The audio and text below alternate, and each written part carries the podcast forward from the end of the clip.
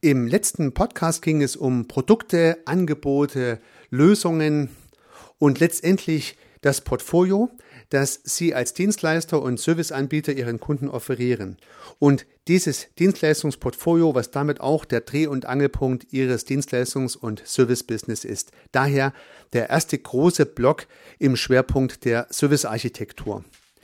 Der zweite große Block in der Servicearchitektur sind die Vertriebs- und Marketingaktivitäten, all die Aspekte, die notwendig sind, Ihre Produkte zu verkaufen und zu vermarkten. Und um diesen zweiten Block soll es in der heutigen Episode im Podcast Service Architekt gehen. Herzlich willkommen dazu.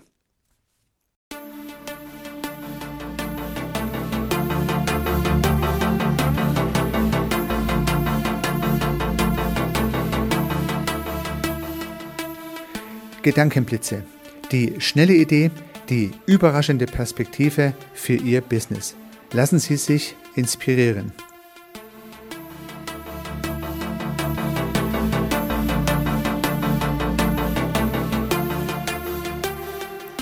Herzlich willkommen zum Podcast Service Architekt.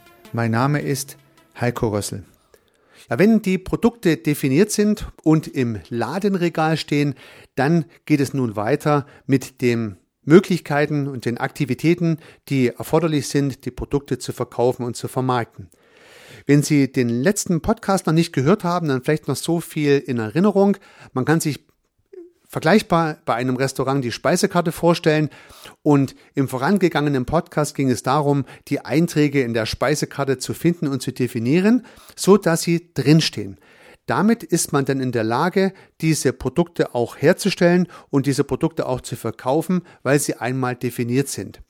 Und nun kann man dieses Gedankenbeispiel auch gut auf Dienstleister und Service Provider übertragen und sagt, okay, ich habe jetzt Dienstleistungs- und Serviceprodukte definiert und in meine, in Anführungsstrichen, vielleicht virtuelle Speisekarte hineingeschrieben und damit ist klar, was ich wem, also welcher Zielgruppe, verkaufen möchte als Anbieter von Dienstleistungen und Services.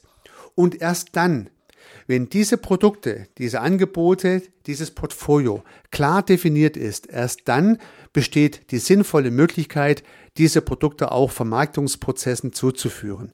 Ja, das habe ich schon im letzten Podcast äh, eingefügt und würde es gerne nochmal wiederholen wollen, weil häufig der Fehler gemacht wird, dass man mit Vertriebs- und Marketingprozessen startet, ohne sich bewusst zu sein, welche Produkte man welchen Märkten und Zielgruppen verkaufen möchte.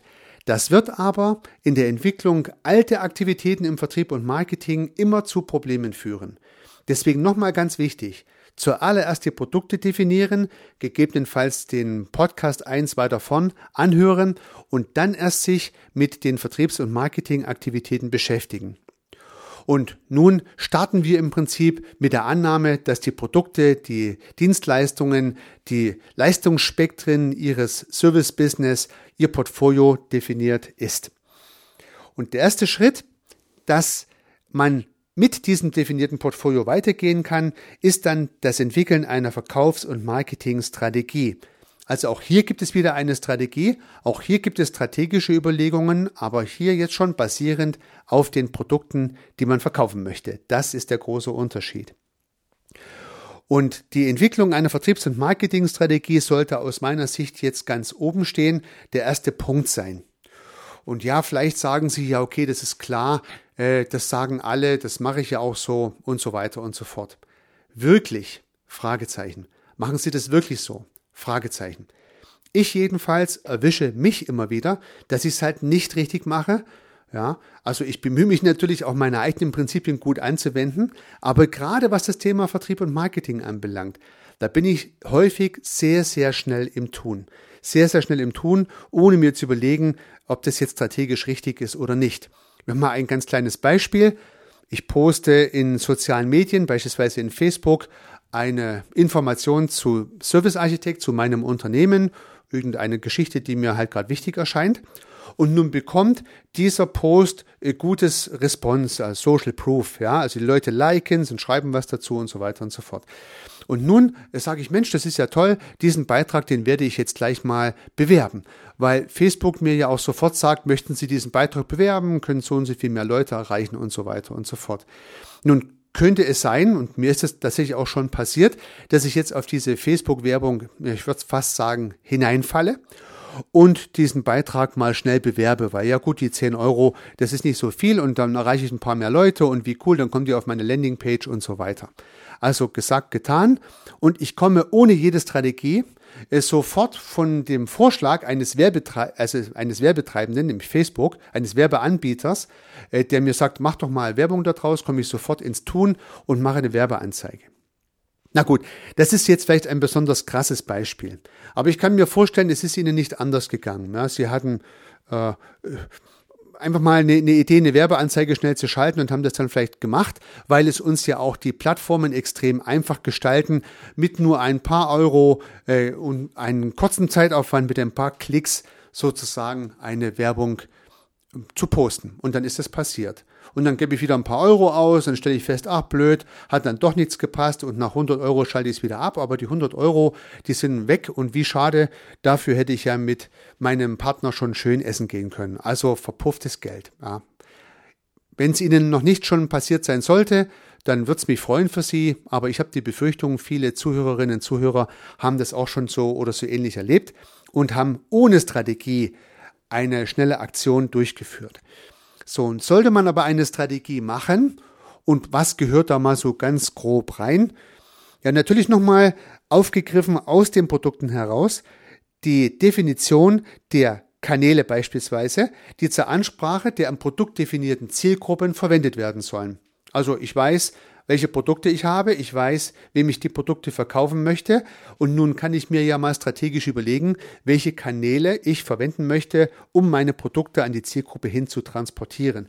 Ja, es geht ja nicht immer nur um Online, es gibt ja auch Offline oder andere Möglichkeiten des Marketings, des Vertriebs. Und die wären hier mal auszuwählen. Das heißt, man überlegt sich im Marketing, wie ich auf mein Produkt aufmerksam mache und dann überlegt man sich im Vertrieb, wie dieses Produkt verkauft werden soll. Der ganz konkrete Verkaufsprozess übrigens, äh, der gehört ja auch mit dazu.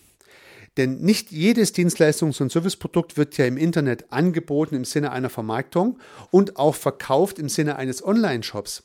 Es gibt ja auch Dienstleistungen, die werden nur vermarktet über diverse Kanäle im Internet, aber verkauft werden sie vielleicht noch ganz klassisch ja, wenn es darauf ankommt, mit einer Praxis, wo am Ende eine Rechnung geschrieben wird, wenn die Leute vielleicht sogar physisch da waren. Also ich kann jetzt meine Marketingaktivitäten im Internet machen, meine Verkaufsaktivitäten aber, ich sag's mal, analog. Ich kann es aber auch genau andersrum machen. Ich kann die Leute mit Zeitungsanzeigen akquirieren, aber dann den gesamten äh, Verkaufsprozess im Internet gestalten. Also Sie sehen schon, es gibt sehr viele Möglichkeiten und durch den Einsatz von Online-Marketing gibt es natürlich noch mehr. Und es wäre auch schade zu meinen, dass alles nur noch online gehen kann. Das ist nicht der Fall. Die Vielfalt richtig zu nutzen, das ist eigentlich die Idee der Verkaufs- und Marketingstrategien, sich hier zu überlegen, was möchte ich denn eigentlich machen. Bleiben wir doch vielleicht mal bei dem Restaurant. Das haben wir ja im letzten Podcast auch schon immer als Beispiel hergenommen.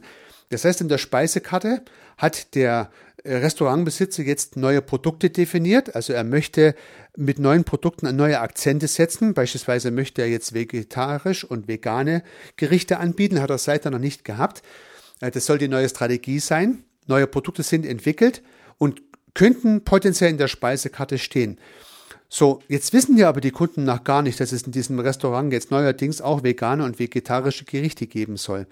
Und tatsächlich hat dieses Restaurant jetzt eine Online-Marketing-Strategie sich überlegt und möchte jetzt im Social Media posten, dass dieses althergebrachte Restaurant jetzt auch vegane Gerichte anbietet. Nur mal als Beispiel. Also muss man sich überlegen, wo ist die Zielgruppe? Mache ich das jetzt in Instagram? Mache ich das in Facebook?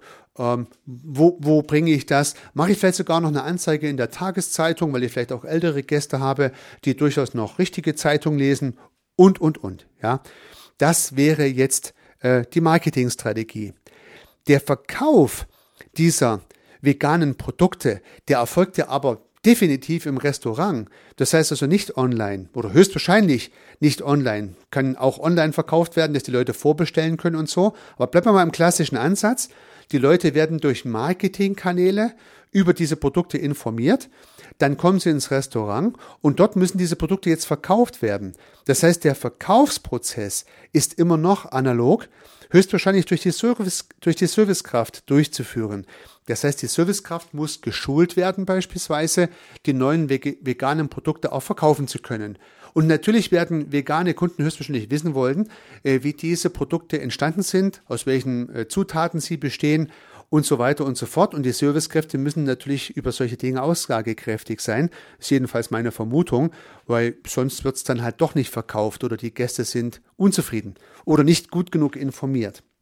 Also wäre jetzt hier eine, in diesem Beispiel, eine äh, Marketingstrategie zu entwickeln und eine Verkaufsstrategie zu entwickeln, die tatsächlich sogar einmal online und einmal offline umgesetzt werden muss. Und man sieht schon, da gibt es viele Möglichkeiten. Vielleicht sind Ihnen jetzt schon bei meinem Sprechen andere Varianten eingefallen, die nur noch mal unterstreichen, wie wichtig die Strategie ist.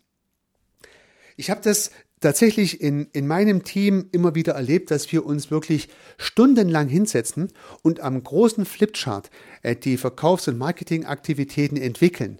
Und das ist nicht ein Vorgang, der in einer Stunde erledigt ist. Das dauert oftmals sehr viel länger. Sehr viele Fragestellungen müssen immer wieder evaluiert werden. Und dann arbeitet man immer weiter an diesem Flipchart-Plan, die zum Teil dann schon fast künstlerische Dimensionen annehmen, weil dann eins zum anderen kommt und natürlich auch alles zusammenpassen muss die gesamte Customer Journey, wie es so schön heißt, von der ersten Information, dass es solche Dinge gibt, bis zum letzten äh, After-Sales-Vorgang, der nach dem Verkauf der Produkte sozusagen noch mit dem Kunde abgearbeitet wird, muss ja alles gut zusammenpassen. Und wenn Sie da keine Strategie draus machen, liebe Zuhörerinnen, liebe Zuhörer, dann kann das nicht gut zusammenspielen. Das kriegen Sie tatsächlich nie aus dem Bauch heraus irgendwie hin. Dann kriegen Sie immer nur einzelne Bausteine hin, aber keine runde Geschichte. Hier geht es darum, eine runde Geschichte draus zu machen. Das ist die erste Phase Vertriebs- und Marketingstrategie in der Entwicklung des Vertrieb und Marketings Ihrer Dienstleistungen und Services. So, das ist sozusagen der Schritt eins. Nun kommt der Schritt zwei im Verkauf und Marketing und das ist der Masterplan für Verkauf und Marketing.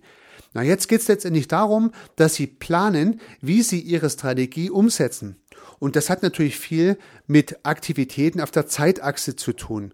Also Sie müssen letztendlich festlegen, was Sie zu welchem Zeitpunkt machen möchten. Und ein guter Plan sieht es genau vor. Ja. Oftmals gibt es einen Marketingplan fürs ganze Jahr. Da steht dann drin, wie oft Sie was an wem posten möchten, wie, Sie, wie viel Geld Sie für Google Ads und Facebook Ads und so weiter ausgeben möchten. Da steht drin, wie viel Zeitungsanzeigen Sie schalten möchten, in welchen Zeitungen und auch äh, auf welche Messen Sie gehen wollen und genau wann diese Messe stattfindet.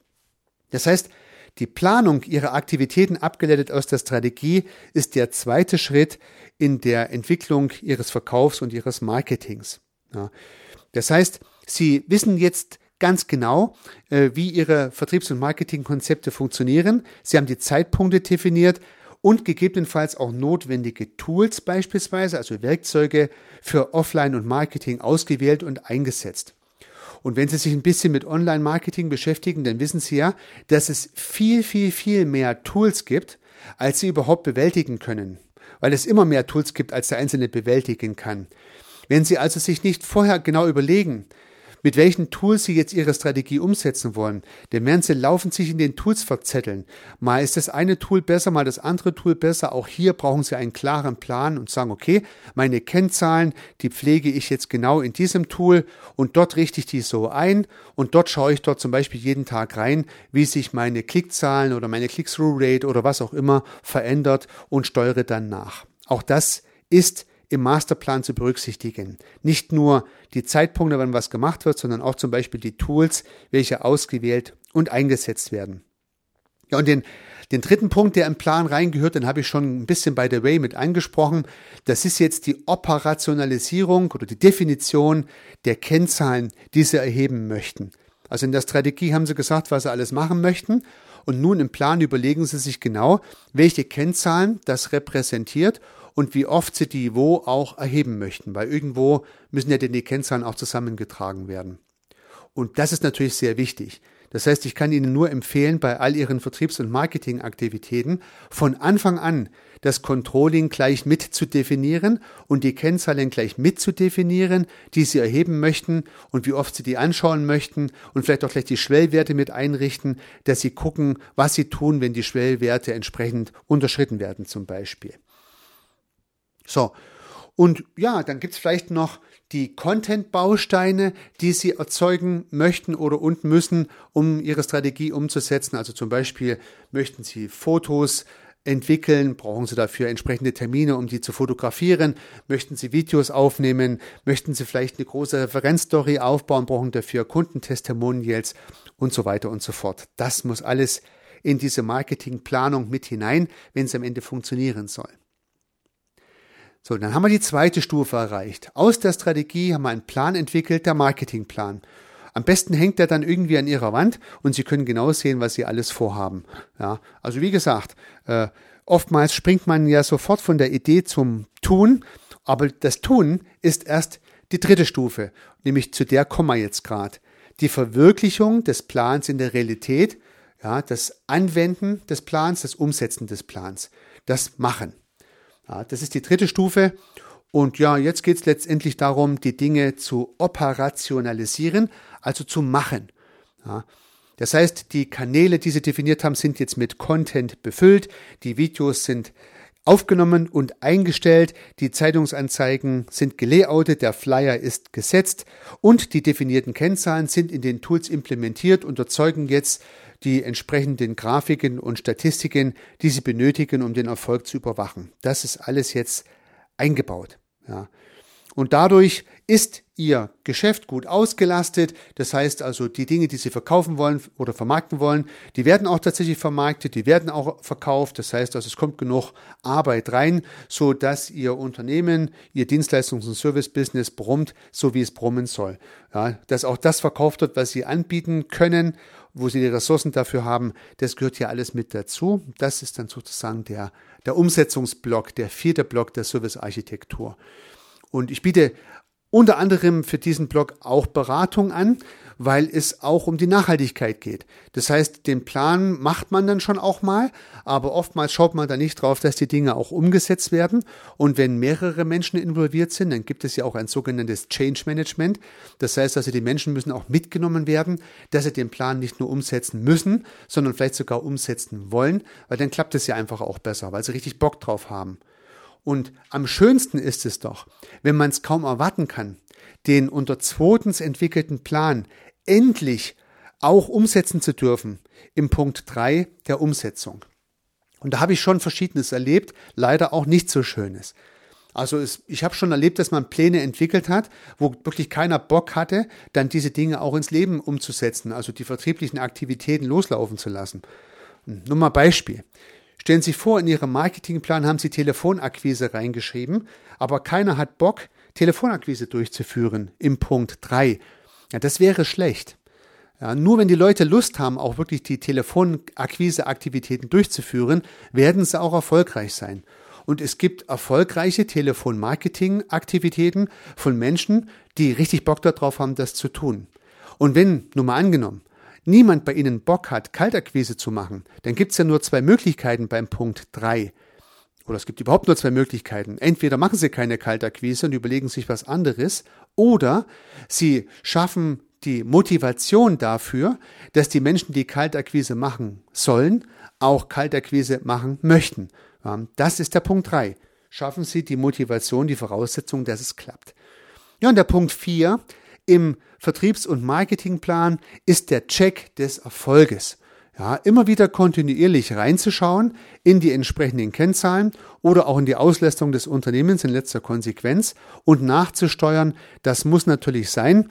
Bei dieser Gelegenheit kann natürlich auch die Strategie nachgesteuert werden. Bei dieser Gelegenheit kann natürlich auch der Kanal nachgesteuert werden, der an der Strategie festgelegt wurde, weil man feststellt, dass der Kanal, keine Ahnung, äh, Facebook nicht mehr so gut funktioniert, dafür funktioniert der Kanal Instagram besser oder der Kanal Xing funktioniert nicht mehr so gut, dafür funktioniert der Kanal LinkedIn besser, dann passe ich das entsprechend an.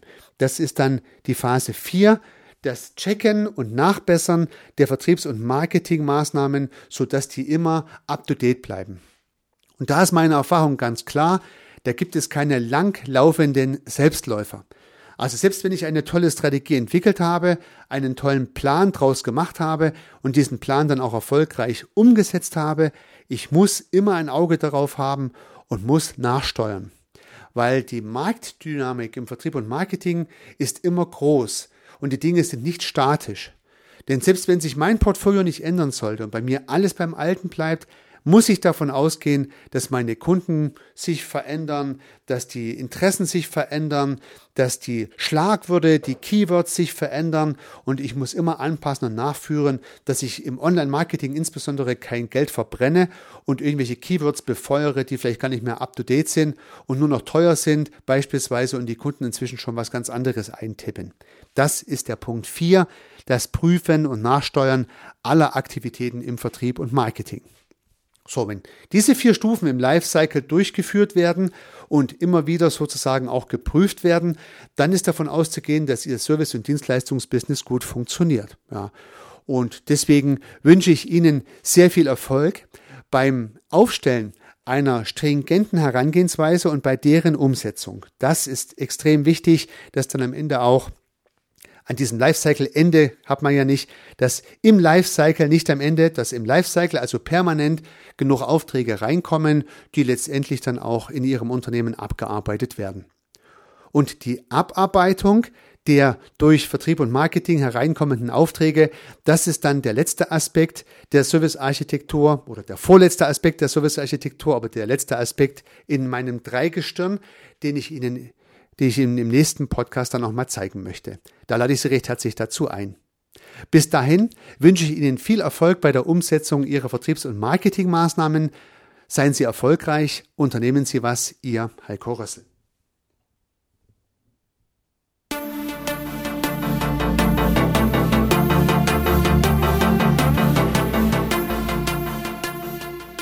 Auch zukünftig werde ich neue und spannende Themen rund um das Thema Service und Dienstleistung beleuchten und Perspektiven dafür anbieten. Wenn Sie keine Episode verpassen möchten, würde ich mich freuen, wenn Sie meinen Podcast in der Podcast-App Ihrer Wahl abonnieren. Und natürlich würde ich mich auch über eine Bewertung oder über eine Rezension freuen. Weiterhin möchte ich auf einen parallel laufenden Podcast von mir hinweisen, in dem geht es um das systemische Denken. Falls Sie sich dafür interessieren, falls Sie diese Methodik für sich verwenden und erschließen möchten, um im Geschäft und im Business, aber vielleicht auch ganz persönlich daran zu wachsen, dann empfehle ich Ihnen den Podcast Systemisch Denken von mir. Sie finden ihn in allen einschlägigen Plattformen und natürlich auch auf meiner Website www.servicearchitekt.com. Ich freue mich aufs nächste Mal. Hören Sie gerne wieder rein. Ihr Heiko Rössel.